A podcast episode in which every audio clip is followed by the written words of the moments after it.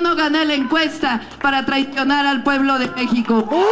Oigan, a ver si le hacen un tecito de gordolobo a Claudia Sheinbaum, ¿no? Es que parece que tu gripe ya es crónica. ¿Qué onda con el picadiente que le dio López Obrador a Claudia? Le quitaron a su bandidato y su varita mágica se convirtió en un pisapapeles. Hablo del bastón de mando. Ay, sí, por favor. Hubo definiciones por las bandidaturas en Morena, las cuales a mí no me importan absolutamente nada, menos a usted. No se alborote, no no, no finja que sabe, no baraje los nombres como si, si to- todos los días desayunara y tomara cafecitos con ellos ahí en el Dorado.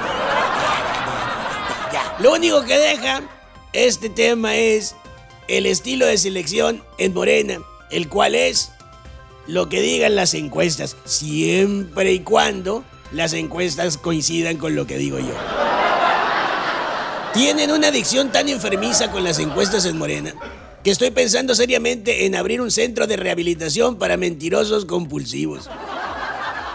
Se llamaría Vicios y Adicciones del Bienestar AC. Yo no creo, nunca he creído en las encuestas después. Es más, me cae muy bien Roy Campos, pero en lo personal siempre he comparado a una casa encuestadora con una casa pastelera. Me los imagino así.